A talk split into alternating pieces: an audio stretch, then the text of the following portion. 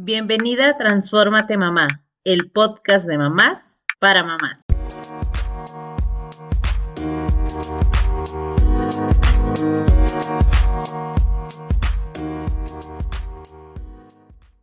Muchas mujeres lo hemos callado, normalizado e incluso aceptado, ya que pensamos que así son los partos. No estamos diciendo que los profesionales de la salud sean malos, sino se trata de acompañar y entender cómo es un parto respetado y permitir a la mamá que está pariendo tenga la libertad de, de movimiento y expresión. Bienvenidas, Carla Marisol.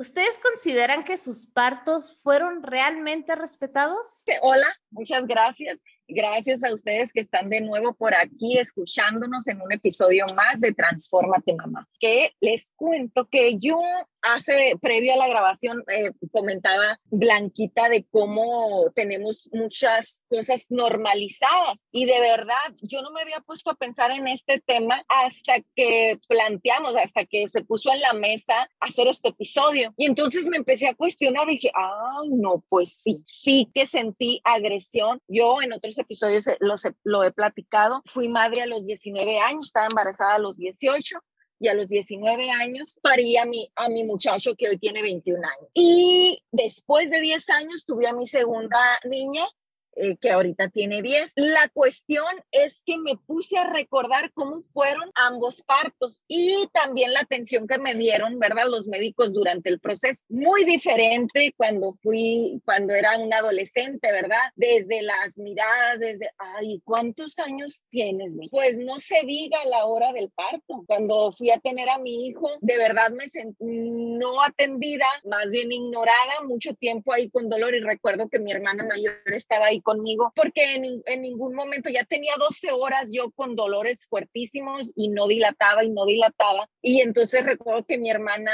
pues estaba desesperada y dice, pero no le pueden dar nada para el dolor, pero no pueden ayudarle, vaya. Y no, y pues a ella también como que entraba y salía del cuarto y no le hacían caso. Y me acuerdo que dijo mi hermana, ay, hermana, no vayas a gritar, no vayas a quejarte mucho porque menos caso te van a hacer. Y de verdad, de verdad, yo pensé literal, yo pensé que iba a ser una de esas mujeres que morían en el parto. un momento que empecé a como a irme, como desmayarme, cuando ya me pusieron a, a, pujar sin haber dilatado lo, suficiente, fue ahí de que, de, esos partos que te rompes, ¿verdad? Porque, porque no estaba con esa dilatación y duré 45 minutos, o sea, pujando, o sea, ya se imaginarán cuántos pujidos tuve que dar. Terminé reventada, mis ojos, lo blanco de los ojos era sangre, mis venas, mi cara, todo eran puntos, reventadas las venas. Y un momento ahí en lo que pujaba y pujaba y nada, y yo decía, y estas,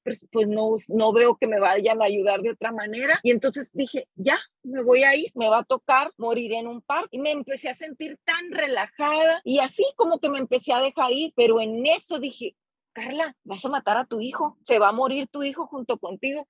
Y lo, lo visualicé así como que en el tracto, ¿verdad? Y, y ahogado mi pobre hijo. Y dije, no, y vámonos recio y en eso que vuelvo a pujar y sale la cabeza de mi hijo. Y, y mi yo con mi hermana enfrente, gritando, diciendo, hablándole al niño, salte si puedes, vente, ya, mira que... Y, y fue así, eh, muchas horas de dolor, muchas horas eh, pujando también ahí, pensando que me iba a morir. Una vez que ya sale mi hijo, ya, que ya, ok, no me morí, pero sin embargo, pues ya había fiebre y todo entre, entre para mí, para mi hijo, por todo este parto tan doloroso, tan prolongado. Historia bien diferente, a cuando voy ya siendo considerada una señora, ¿verdad? A los 30 años, con mi esposo, acompañada de mi esposo, fue otra cosa, me recibieron totalmente diferente, ay, que quiere, ay, que le ponemos aquí para que no le duela tanto. Entonces, creo que sí, sufrí esa violencia obstétrica cuando fui a parir a mi hijo siendo una adolescente. Esa fue mi experiencia. Me quedé congelada, Carla. De verdad, no, no, o sea, mm, es increíble cómo los doctores pueden impactar tanto en, en una experiencia que si bien nunca ha sido fácil, pero te lo pusieron más difícil, o sea, y te están juzgando, ¿y quiénes son ellos para juzgarte, no? Híjole, mira, yo ya tengo aquí mis tripas así, a punto de reventar aquí como si hubiera sido yo. Fíjense que yo, yo les cuento aquí mi historia, Carla, Blanca, y nuestra invitada, que ahorita en un ratito más la invitamos, que ahorita más la, la presentamos, muy bonita, muy bonita, sin embargo, yo solita fui quien, quien se puso el, el reto difícil, ¿no? La cosa difícil, esto de parir a mi hija yo eh, tuve la fortuna de eh, ser orientada y, de ir hacia, me dijeron, ¿sabes qué? Estás embarazada, ve a un curso psicoprofiláctico donde te van a dar toda la información del parto. Yo no sabía nada de embarazos, nada de bebés, nada de niños, estaba ignorante totalmente y eh, fui, tuve la fortuna de asistir a un curso psicoprofiláctico donde justamente nos hablan de todo, todo lo que tiene que ver en relación al embarazo, al parto, la función de los doctores, eh, que sí, que no deberían de hacer los doctores. Es, entonces fue mucha información recibida y claro que en esta información yo tratando de planificar mi vida, porque yo siempre estaba planificando todo, estaba muy acostumbrada a ello, pues hice, redacté una carta y yo dije, ¿sabe qué? Este, yo eh, quiero que durante mi parto el doctor no me dé consejos, el doctor no me ponga epidural, el doctor no, no, no esto, yo decido, yo quiero mi parto libre, no, no quiero eh, escuchar nada que pueda este, en ese momento alterar lo que ahorita en tranquilidad estoy decidiendo, ¿no? Entonces yo creo que yo me fui al otro extremo, porque justamente en este curso psicoprofiláctico y con toda la información que yo fui recibiendo, pues igual llegué a, la consulta con, un buen doctor, con un doctor que de verdad respeta los partos, eh, recibe partos en agua, o sea, tiene partos en agua, partos, decide lo que la, la mujer, o sea, la forma en la que la mujer decide si quiere acostada en cada parada, el doctor lo respeta. Llegué con ese doctor y fui capaz de presentarle yo mi, mi cartita de, oiga, aquí está lo que yo quiero de mi parto, ya saben, ¿no? Aquí idealizado. Pues resulta que yo estuve dos días, dos días, una noche, dos días completos de trabajo de parto solamente logré eh, cuatro centímetros de dilatación y yo ya sentía que tenía 20. Grité como no tienen idea, me quedé sin voz, me... no, no, no, fue increíble. Y el doctor se veían las ganas de decirme, oye, te aconsejo, te ayudo, pero yo ya había hecho firmar al doctor ahí, ¿no? Que no me dijera nada. Entonces, pues, ¿qué se puede hacer? Yo solita me puse mis trabas y ya al final terminé gritando, cesárea, por favor, ya no aguanto. Y, y sí, o sea, en el momento en el que me anestesiaron, agradecí, agradecí que me hubieran quitado el dolor. O sea, eh, sí, el dolor, que, que, pueda yo estar tranquila, disfrutar del parto ya después, ¿no? De, entonces, yo creo que también hay que valorar aquí cómo la información ya está ahí, ¿no? La, información de los doctores que sí, que no, es violento. Bueno, yo, así lo recibí. Sin embargo, me fui al otro extremo. Entonces, aguas chicas, no hay que irnos ni a un extremo ni al otro. Cuéntanos, Blanquita, esa fue mi historia. Ahora cuéntanos la tuya, porque esta historia es tan fuerte para todas las mujeres que todas tenemos algo que contar y nos podemos pasar horas hablando del tema. Solo del parto, ¿no? O sea, hay como mil historias y demás. Eh, yo tuve dos embarazos muy, muy seguidos. Entonces, en el primer embarazo, bueno, yo tuve las visitas continuas con un solo doctor y aparte me atendían al seguro, pero ahí casi, casi les dije, oigan, me voy a atender, ah, bueno, quien no vive en México, como en el seguro social, es ahí donde todo iba nada más para el tema de la incapacidad por trabajo y toda mi atención médica me la llevaba a través de un particular. Entonces, con él, la verdad es que fui explorando lo que iba a ser esto de, de, tener un bebé, porque, porque tanto mi esposo como yo, pues sabíamos por dónde nacían y todo, pero creo que ahí es donde nos quedábamos, ¿no?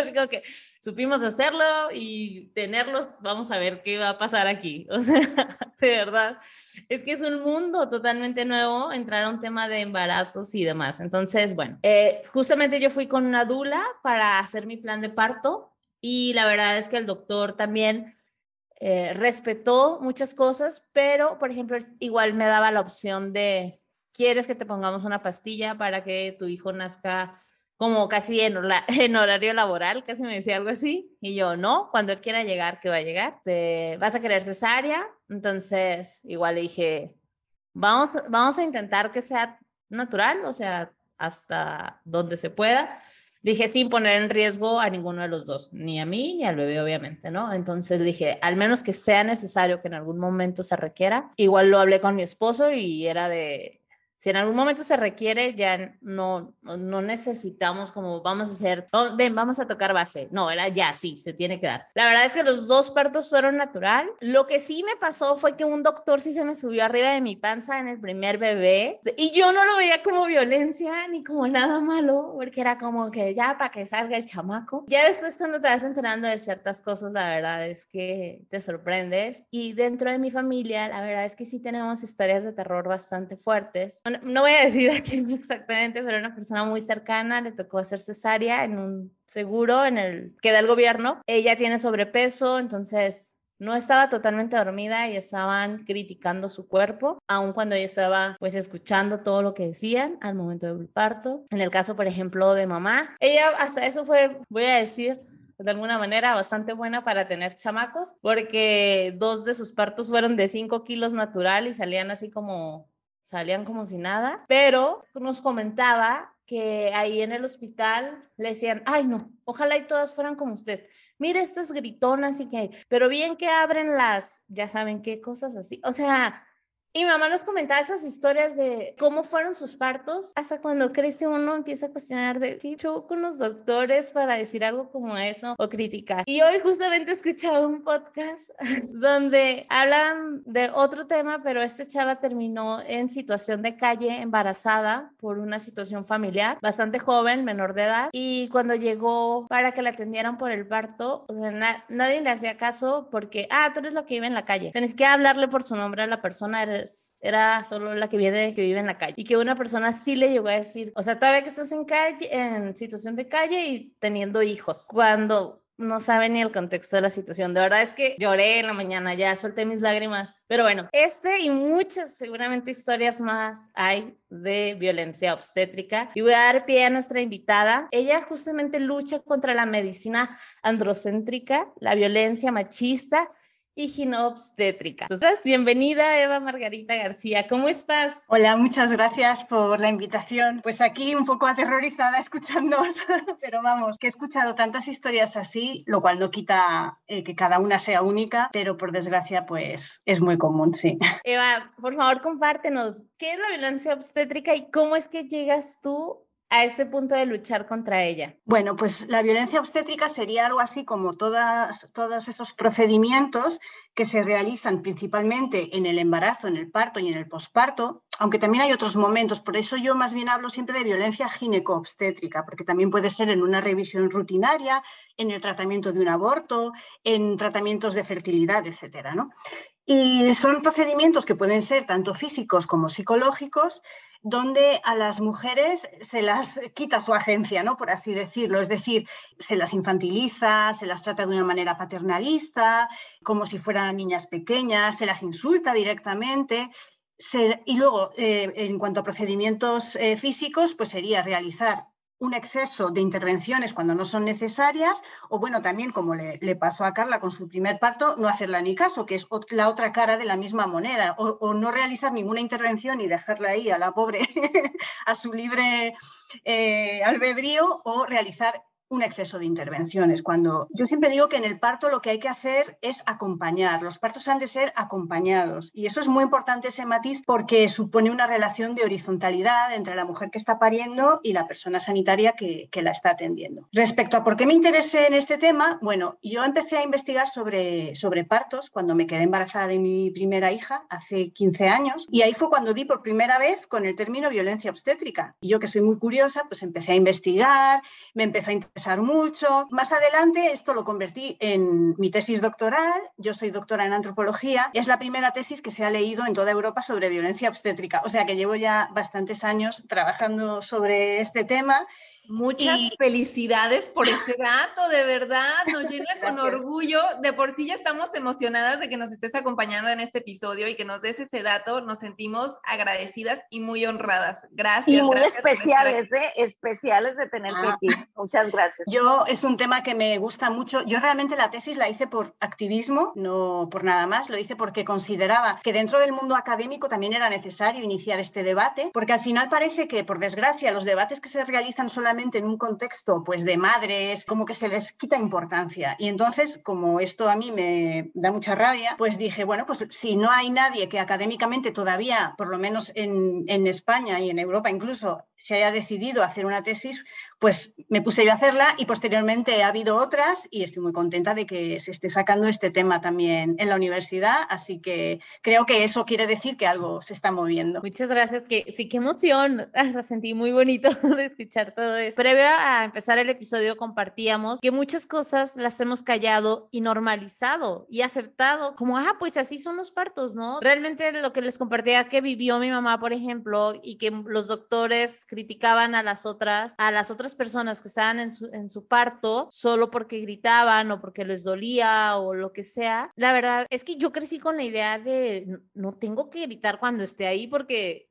lo que dicen, ¿no? O sea, alguien van a decir que, no sé, como que me van a juzgar o que qué mal que te duela, como si fueras la única que pasara por el dolor realmente y no es así. ¿Cuáles son estos actos que son considerados dentro de la violencia obstétrica? Y, mejor dicho, como tú lo comentabas, ginecobstétrica, porque ahora viene a mi mente la primera vez que fui con un ginecólogo y la verdad es que el trato no fue nada cómodo. Yo justamente, y fui porque ya estaba bastante crecidita, fui a una revisión de rutina, quería empezar a utilizar pastillas y fue como mirada rara y esa manera en que te tratan diferente, que de ahí para adelante yo decidí no ir con una mujer, sino con un ginecólogo hombre. Es más, cambié hasta el género del ginecólogo porque no me hizo todo el mundo me decía cómo te vas a sentir más cómoda con una ginecóloga. Y cuando yo encontré al ginecólogo que fue el de mis partos y demás, la verdad es que lo amo y lo adoro porque porque, no sé, me, atendió tan bien que me sentía cómoda con él. Pero, ¿cuáles son estos actos que se consideran dentro de la violencia obstétrica? Pues, si me permites, Blanca, déjame que te comente una cosa. Lo que has dicho del ginecólogo y la ginecóloga es que con la, con la violencia obstétrica sucede una cosa muy curiosa y yo creo que es el único caso en el que ocurre esto.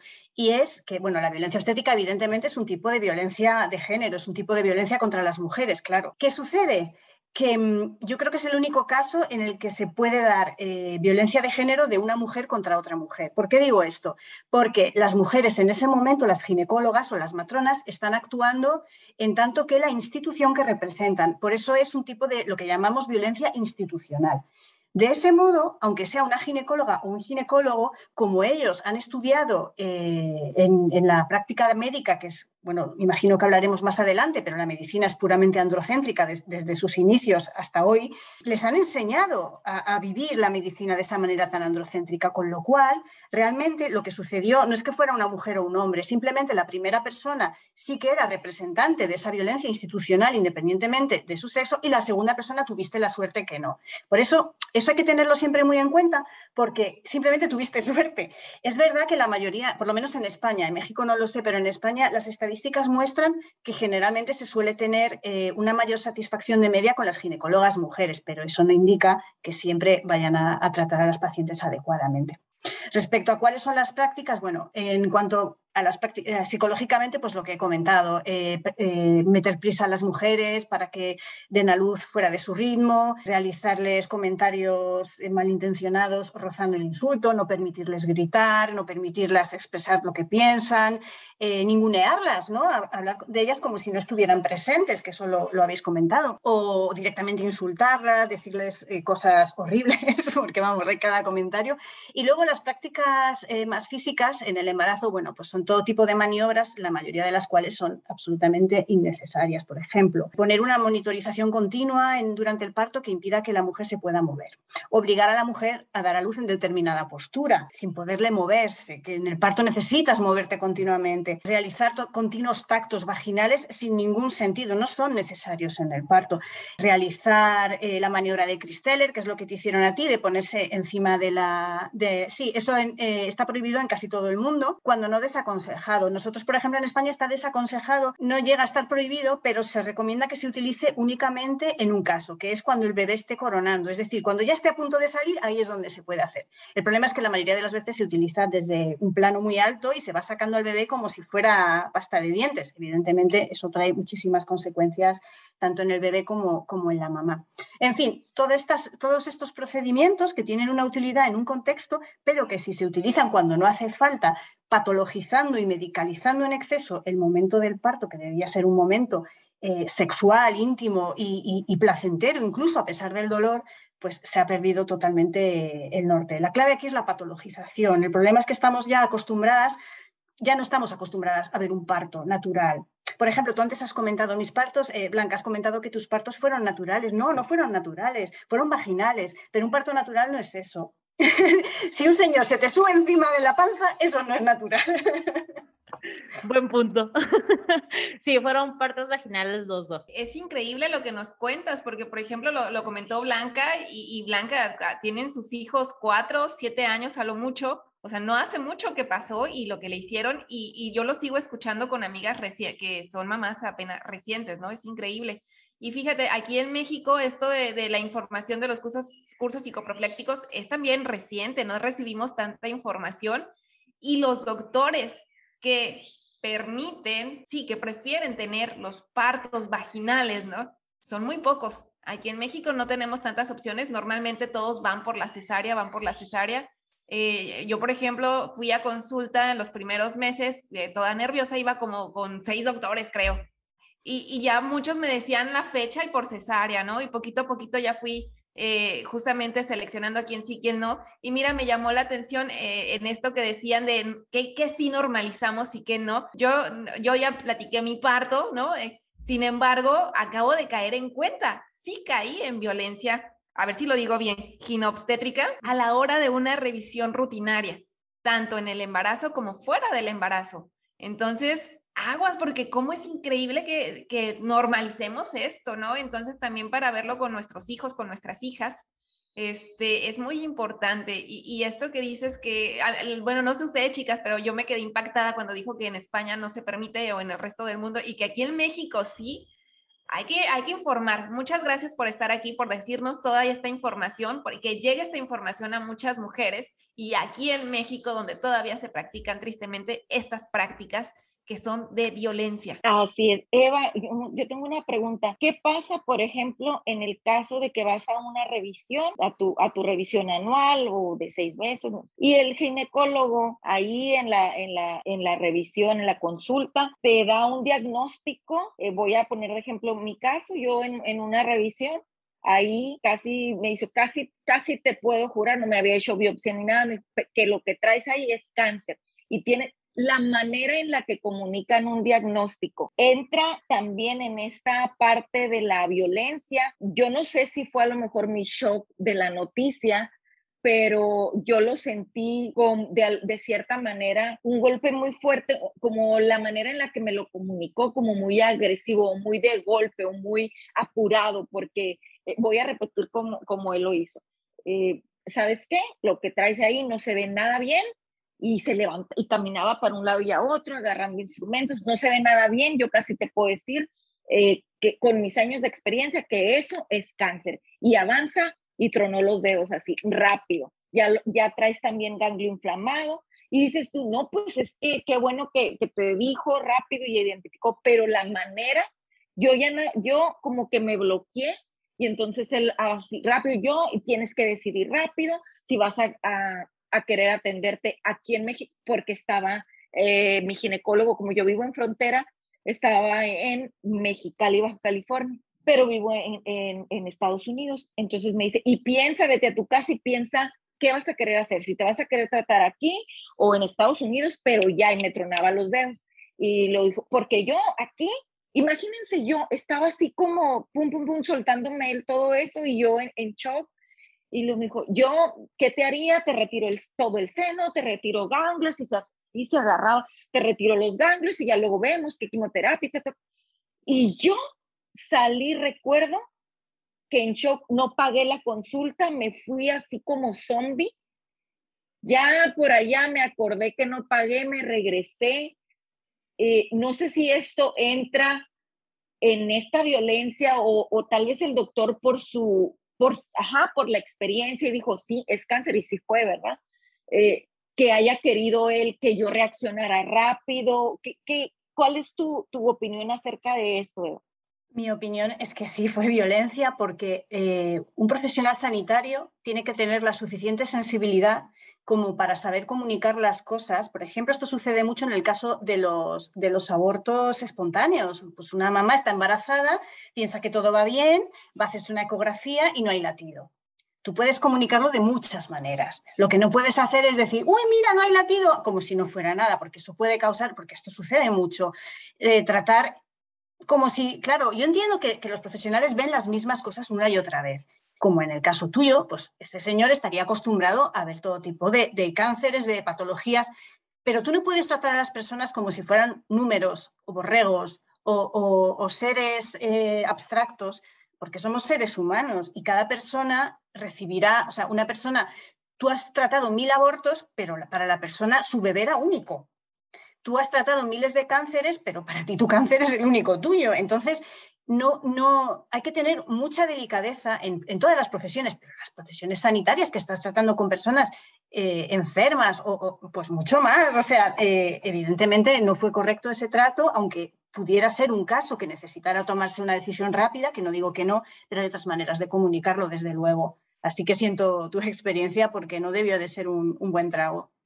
No, para nada. A diferencia, ya después, eh, bendito Dios, tuve una experiencia mucho más grata, ¿verdad? A pesar de que, de que el diagnóstico no era bueno, eh, decidí ah, con qué doctor atenderme. Era una, una, es una oncóloga que desde que me recibió, fíjense, y eso influye también mucho en el caso de una enfermedad, eh, en cómo vives el proceso, en, tu recuperación, me atrevo a decir, que desde que me da el diagnóstico, me confirma el diagnóstico, recuerdo que hasta me tomó la mano y me dijo, estás en buenas manos, tranquila, yo voy a cuidar de ti.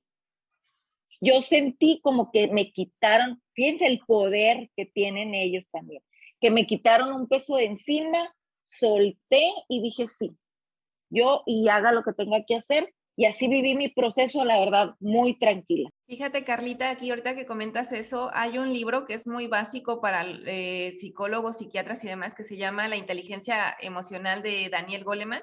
Y justamente en uno de sus últimos este, capítulos está enfocado a mente, mente y medicina, si no me equivoco, y, este, y justamente habla sobre el impacto, bueno, entre muchas cosas de las emociones y, las enfermedades, justamente eh, enfatiza en el impacto que tienen la forma en que los doctores, los médicos comunican las, las enfermedades a los pacientes, porque tiene un impacto, como tú bien ahorita lo acabas de decir, te lo dicen de una manera sin tacto y claro que te provocan ansiedad, eh, preocupación, todo eso influye en tu sistema inmunológico. Ahora, las otras personas que te dieron cuidado, que te dijeron, ven, te cuidamos, te ayudamos, te quitan este peso emocional y entonces tu sistema inmunológico, tu, tu este, sistema nervioso se relaja y tu cuerpo reacciona de manera más favorable a la recuperación. Entonces, esto es súper importante porque fíjate, tú ahorita lo mencionas en este proceso de, de cáncer, sin embargo, hay otros diagnósticos eh, yo igual lo he compartido en otro momento, a mi hija se lo dieron y no tienen el tacto para hablar tampoco con los niños. Entonces, ¿qué, importancia tiene esta labor eh, de, reeducar? No sé si sea la palabra, eh, estoy molesta, así que así lo, digo, ya me acordé de cómo le dijeron a mi hija algún diagnóstico erróneo. Este, el impacto que tiene, tienen que, los doctores tienen que reeducarse en la parte de inteligencia emocional y esta parte de empatizar con, con los pacientes. Eh, y, bueno, para esto, Eva, cuéntanos, en esto de la violencia, ¿qué, qué se hace? ¿Cómo se, ¿Cómo se combate? ¿Cómo, ¿Qué podemos hacer nosotras como mujeres para combatir esto y que se vaya, pues que se vaya minimizando e, este tipo de, de, de violencia? Pues esa es la pregunta del millón. Es extremadamente complejo erradicar la violencia obstétrica con facilidad. ¿Por qué? Porque realmente la violencia obstétrica es un reflejo de la sociedad patriarcal. Es decir, si vivimos en una sociedad machista, la medicina, lo que comentaba antes, también va a ser machista, es decir, va a ser androcéntrica. Una medicina androcéntrica quiere decir que es un tipo de medicina que tiene a los varones como norma, ¿vale? Los varones serían la norma, serían eh, las personas sobre las cuales se hacen los estudios de las enfermedades, por ejemplo, eh, sobre los cuales se prueban los fármacos, y luego se extrapolan los resultados a las mujeres, como si nosotras enfermáramos igual. ¿Qué sucede con esto? Que eh, las mujeres dentro de esa medicina androcéntrica seríamos la otredad, ¿no? Seríamos lo deficitario. Y esto es así desde que se consolidó la medicina en tanto que ciencia hegemónica, formal, eh, hace ya bastantes siglos. Entonces, si la, si la medicina androcéntrica desde ya está sesgada en sus inicios de, su manera, de manera estructural de cómo percibe a las mujeres, Claro, ¿cómo se erradica la violencia obstétrica? Bueno, pues es que hay que reventar la estructura misma ¿no? de esa medicina. ¿Cómo se hace esto? Pues evidentemente que eh, cuando las personas estudien carreras sanitarias, ya sea medicina, ya sea las matronas, enfermería, etcétera, se ofrezca siempre eh, perspectiva de género en las asignaturas. Y esto es muy importante porque también es una manera de comprender, por ejemplo, la eh, comorbimortalidad, pues que mujeres y hombres enfermamos y, de manera diferente y todo esto es algo que se tiene que tener en cuenta cada vez se está investigando más, todavía queda mucho, pero vamos poquito a poco. Luego suceden cosas como ahora que ha pasado con la pandemia, que todos, por ejemplo, en España y en otros países, todos los derechos que habíamos adquirido, pues partos acompañados, ha venido la pandemia ¡puf! y se ha ido todo. Es decir, que los derechos de las mujeres los conquistamos durante siglos y los perdemos en cinco minutos, una y otra vez, una y otra vez. Entonces, yo soy partidaria Independientemente de que se soliciten leyes que penalicen la violencia obstétrica, por ejemplo, en México tenéis algunas, aunque a niveles de estados no tenéis una legislación general, si no me equivoco, lo mismo me equivoco. En otros países, por ejemplo, en Venezuela sí que tienen una legislación general, en España no tenemos nada, pero yo personalmente creo que eh, las leyes que penalizan debe de ser siempre la última opción porque soy más partidaria de prevenir que de curar. Es decir, considero que es una cuestión más formativa, ¿no? de pedagogía, de que tanto los profesionales como las mujeres seamos capaces poco a poco de, llevar una relación horizontal, donde se nos escuche, donde nos escuchemos los unos a los otros y, que así progrese, pues como sucede en, otros países, como en el norte de Europa, donde no tiene nada que ver el panorama. Eh, y, las penalizaciones, estas leyes, pues serían en el caso ya final en el que ya realmente pues no hubiera habido otra, otra manera. Pero creo que lo que hace falta principalmente para erradicar la violencia obstétrica es eh, pedagogía, formación, información. Así es, es, esta parte, ¿verdad?, de, romper con, con esta cultura también machista, se podría decir. Eh, pareciera de, de mentira, de verdad, pero voy a compartirles el, caso de, mi, suegra al parir a mi esposo, estando en el hospital, ellos son de Sinaloa.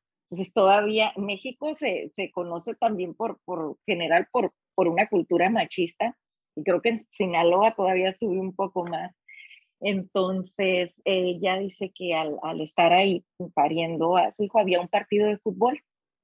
Entonces todos los doctores estaban viendo el partido y les, gritaban a las mujeres que estaban con sus dolores, ¿verdad? Ay, pues espérense ahorita, ya que se acaba el partido. Y ahorita y ahí estaban gol y no sé qué. Y ellas, ajá, y entonces ella también dice que aguantaba y aguantaba el dolor sin, sin sacar una queja, se mordía los labios para que no le gritaran lo que le gritaban a otras, que era justo, creo que tú comentaste, Blanquita. Ay, pero ¿cómo no gritaban así cuando las tenían con las piernas abiertas. Parece mentira, pero de verdad sucede. Y eso le pasó a mi suegra. Entonces sí es eh, que eh, romper, ¿verdad? Esa, ese, esa cultura machista, dependiendo en el, en el país que se encuentren, son diferentes los niveles, ¿verdad? Y yo creo que también, tal vez ahorita que mencionabas, Eva, de, de las leyes y así, pues informarnos también de las leyes que hay en nuestro país y en nuestra ciudad al, a, con respecto a este tema, ¿no? Para, para utilizarlos así como de, de, de, un poco de escudo, ¿no? Creo que e, eso es, educarnos es protegernos también. Sí, desde luego. Lo que comentas del fútbol, o, o, también creo que, que, lo ha comentado Blanca antes, de, las cesáreas electivas, ¿no? Con fecha, eso se suele hacer evidentemente para comodidad del profesional sanitario. O sea, dicen, uy, yo me programo la cesárea para el viernes, a las 5, que luego a las 9 tengo golf y ya me voy de fin de semana a esquiar. Eso no, eso, eso es una vergüenza porque los bebés no, no nacen con un reloj en la mano, ah, ya me toca. No, no es así. Y al igual que, que, lo del fútbol, o bueno, a mí me han contado historias terroríficas, pues que era el día de, de fin de año y entonces estaban haciendo una fiesta y claro, están de fiesta, pues no van a estar atendiendo partos. Vamos a ver, el bebé nace cuando nace, le da igual que sea fin de año, le da igual que haya fútbol y le da igual todo. Eh, no entiende nada de eso. Entonces, es una vergüenza, pero también hay un trasfondo, eh, tanto lo que tú has comentado como, como lo que ha comentado Blanca sobre, sobre su madre, eh, creo que era sobre su madre. Hay un arquetipo muy al fondo de todo de madre abnegada, ¿no? De la mujer que tiene que sufrir, de la mujer que lo aguanta todo. Pues no, señor, no tenemos que sufrir ni tenemos que aguantarlo todo, porque tenemos derecho a quejarnos y tenemos derecho a que se nos atienda y que se nos atienda debidamente y que no se nos trate mal, qué cosas, derechos humanos. ¿Y sabéis por qué? Porque pensad un momento qué pasaría si fueran los hombres los que dieran a luz. ¿Vosotros creéis que si un hombre va a entrar en un paritorio le van a decir, ay, pequeñito, no te quejes, ay, qué gruñón eres, como sigas gritando, como si fuera un niño de cinco años, ¿eso alguien lo ha visto alguna vez? No. Entonces, esa infantilización, ese machismo, ese paternalismo, solo se nos da a nosotras. Y eso es la vergüenza. Y entonces, si hay esa diferencia, es que algo pasa ahí. Y ese algo se llama medicina androcéntrica. No, nos diera, o sea, es que no nos den las caras que estamos haciendo aquí las cuatro, pero o sea, nos tocamos la cara y demás de escuchar estas historias, de que sí, justo todas las hemos vivido, todas las hemos escuchado de alguien más, eh, como hemos normalizado por tanto tiempo creer que así estaba bien que nos trataran. Y algo de lo que mencionas ahorita con el tema de las cesáreas, justo leía en el libro de Mamá desobediente, de esta parte de que dime en qué código postal vives y te digo cuándo son tus fechas de parto. O sea, ¿por qué? Porque tiene que ver con esta cultura de entre semana, en horario laboral, es cuando nace el grueso de los niños. Ya no nacen los niños en fin de semana o ya no nacen en la madrugada. Sí nacen, pues, pero son, cada vez ha cambiado tanto esto y nos han hecho ver la cesárea como el, como el mejor recurso que tenemos, como es que es mejor la cesárea o es que vas a tener más rápido la recuperación, como si nuestro cuerpo aparte no estuviera hecho para tener a los hijos. Nos hacen, no sé si a ustedes les pasa, pero cuando entre más hablamos de este tema, justo llega ese punto donde te hacen sentir como si, si no naciéramos para eso, como si no supiéramos cómo hacerlo y yo les he dicho en el segundo parto que tuve de, mi niño, la verdad es que llegué con nueve dilatación, porque fue muy rápida las dilataciones y el, todo el proceso. Llegué, apenas el doctor me revisó y me dice, ya tres nueve dilatación, vamos a meterte al quirófano. No llegó el doctor para epidural. Ya en ese momento yo ya ni quería nada. Yo ya, o sea, le dije, solo recordar al doctor así, déjame ver si llega el anestesiólogo y lo único que le dije, ya no puedo, necesito pujar. De verdad, pujé dos veces y salió el chamaco así de... Y ahorita, y hay personas que me dicen así como, wow, ¿cómo, ¿cómo pudiste? Y yo, sí duele, no voy a decir que no duele, no lo estoy romantizando ni nada, pero de verdad que fue tan rápido y mi cuerpo solo pedía en ese momento, es lo único que tengo así súper presente.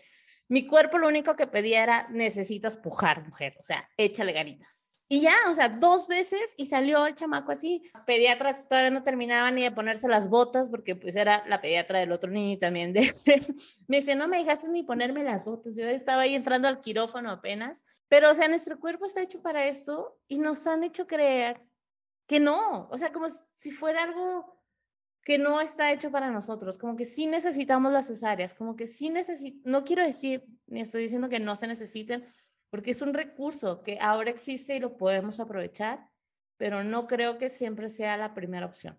Con respecto a, dependiendo del código postal que vivas, va a ser tu parto, eh, puedo decir que en California, o al menos en la ciudad que, que vivo, se promueve mucho el parto vaginal e inclusive eh, eh, tienen como una puede decir calificación a los hospitales que más, que más partos vaginales tienen para cuidar esto de, de que no se salgan por la tangente y rapidísimo, ya cesárea, ¿no? Entonces ellos esperan lo más que se pueda a que sea un parto vaginal. Pero hay otra cosa que a muchas mujeres a lo mejor no se sienten cómodas porque como es así, no estás asegurada que te va a tocar tu ginecólogo te va a tocar el que esté de guardia porque si tú llegas en la madrugada, te va a tocar parir con el ginecólogo que le esté tocando trabajar en ese momento y pues muchas mujeres no se sienten cómodas o sienten algo de ansiedad, de miedo, porque oye, pero es que me estuvo atendiendo todo mi embarazo, tal doctor, pero pues al final tienen tus archivos, todo, ¿verdad? En donde, en el hospital en donde, en donde vas a parir, pero así funciona en donde yo vivo.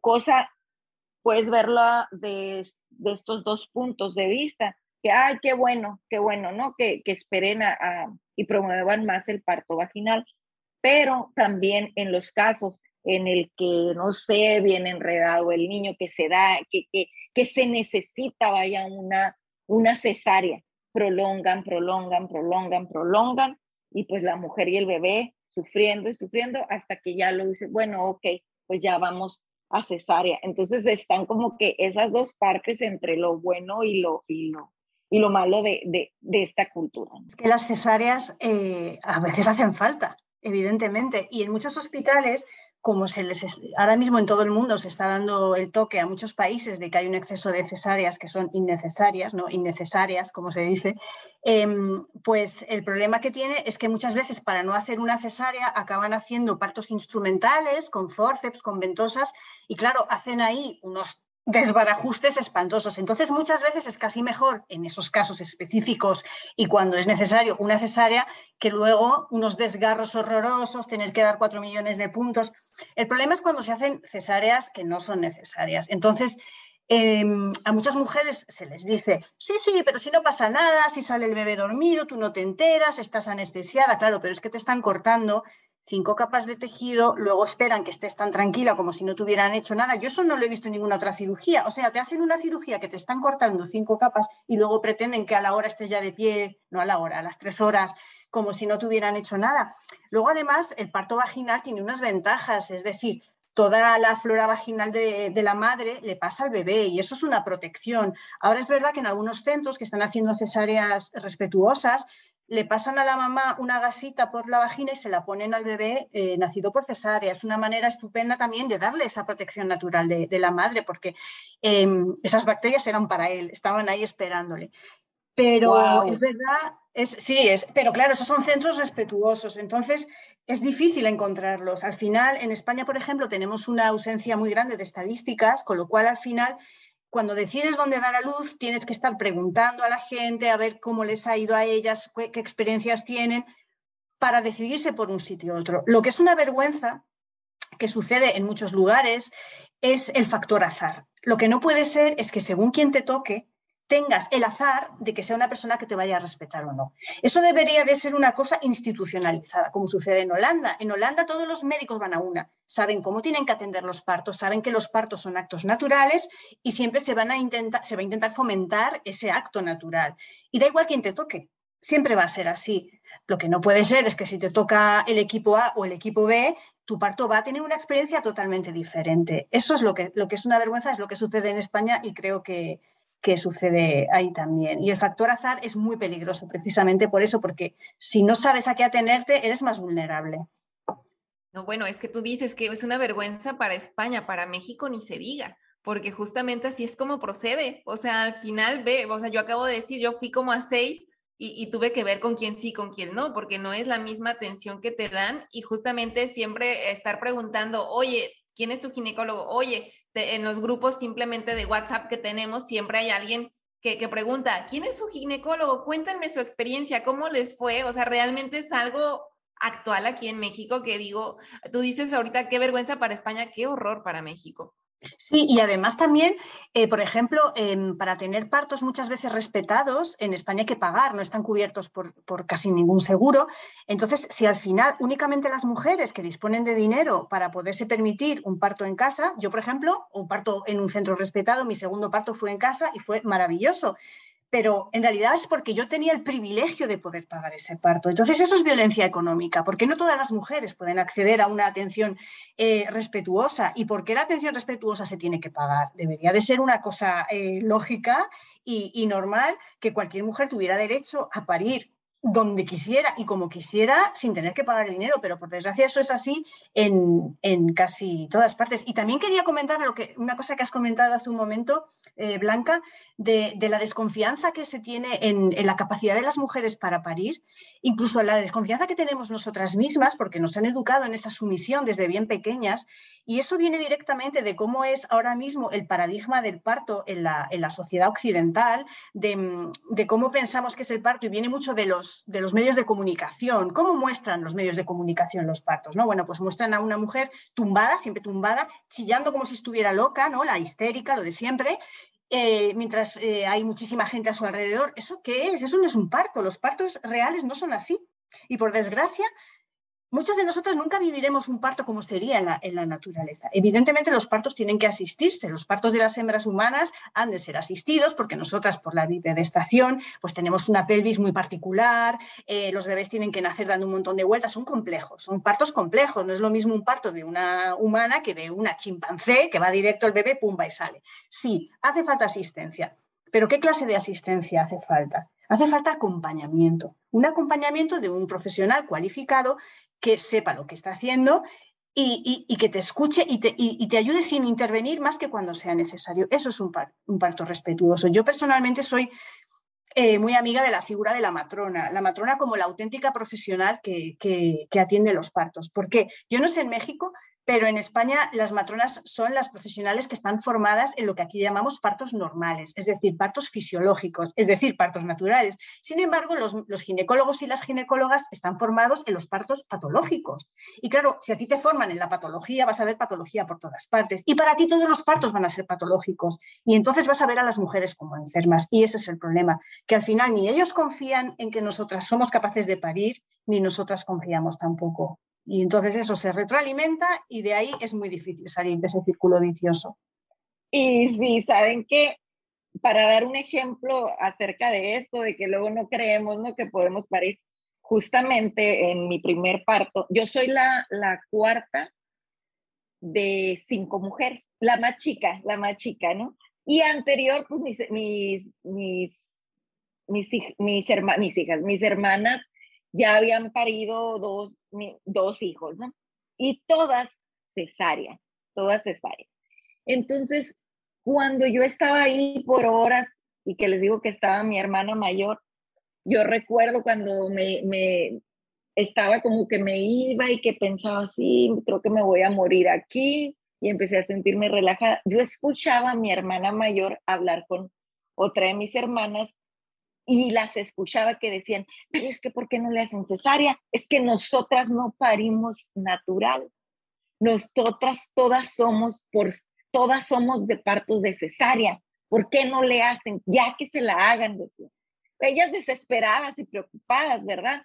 Y recuerdo que eso fue un motivante para mí cuando yo escuché que es que nosotras no, como que a mí me hizo clic y dije, ¿por qué no? Sí lo voy a tener y sí voy a poder, o sea, me, como que me aferré a de que claro que sí voy a poder, pero sí, ellas, claro, con ninguna mala intención, eh, eh, estaban haciendo ese comentario de que, no, es que, es que es cesárea, es que nosotras así somos, somos parto de cesárea, ya que se la hagan.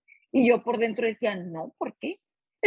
y después ya me decían, porque ellas eh, pensaban que por ellas tener una cadera ancha, supuestamente eso les iba a, ayudar ¿no? a, parir, pero bueno, ya ahí fueron otros factores dependiendo de la institución en donde, en donde tuvieron a sus hijos que hayan decidido que fuera cesárea. Y yo no llegaba ni a las 100 libras, era una cosita así que nada más la panza me abultaba y decían, ¿cómo creen que ella, ella va a poder parir?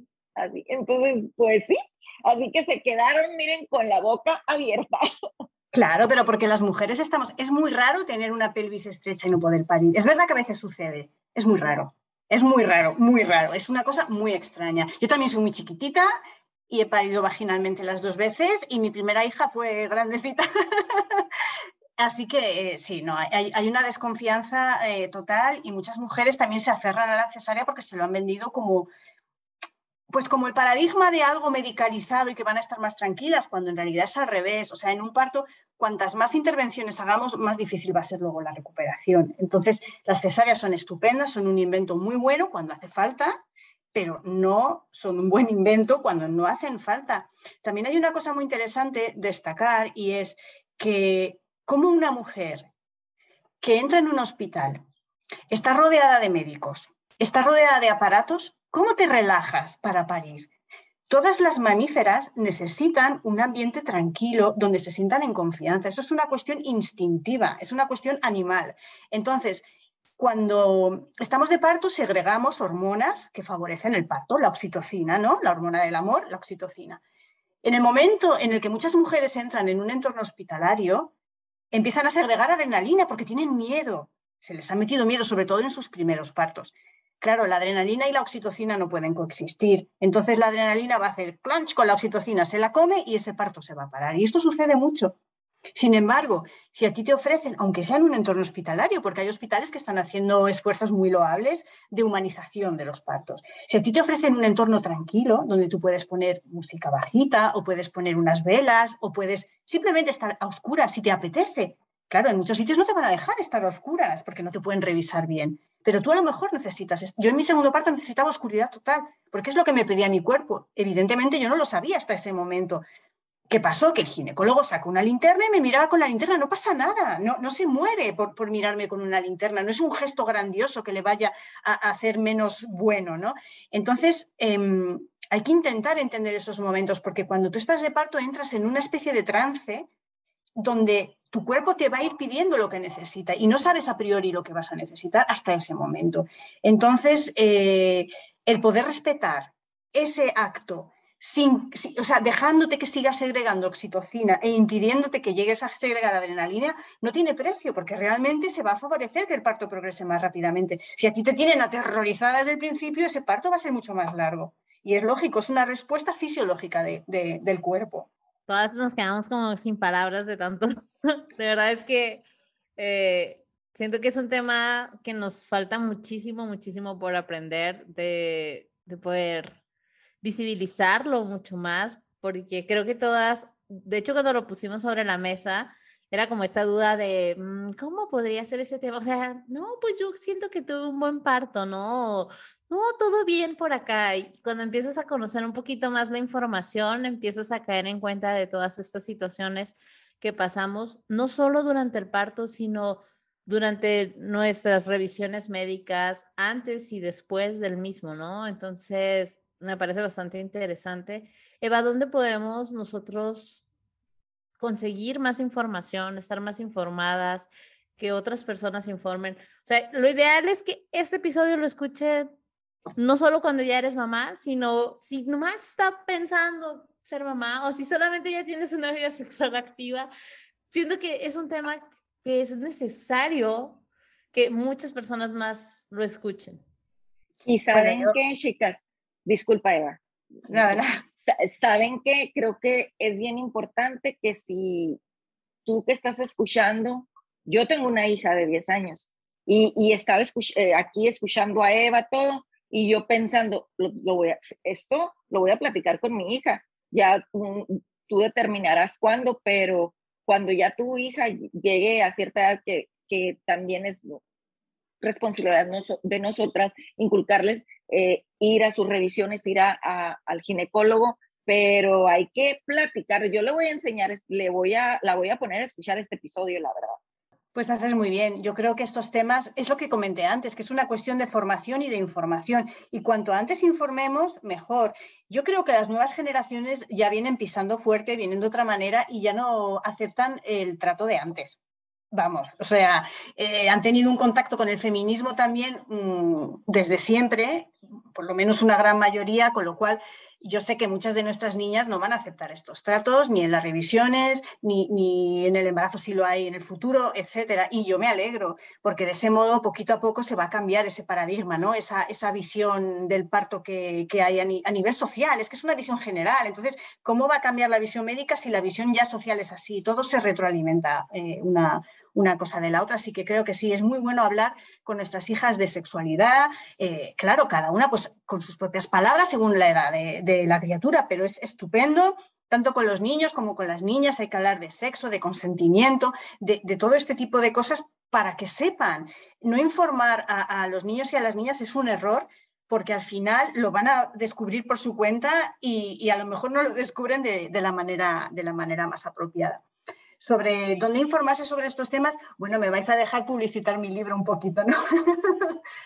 Yo tengo un libro que se llama Partos arrebatados, la violencia obstétrica y el mercado de la sumisión femenina, se puede encontrar en Amazon. Eh, claro, es un libro en España, yo entiendo que en Amazon se, encuentra y es una especie de recorrido histórico sobre qué es la violencia obstétrica, por qué existe, qué tipo de violencia hay y luego también habla de, testimonios y, de un aspecto más vivencial ¿no? de, de, esta violencia.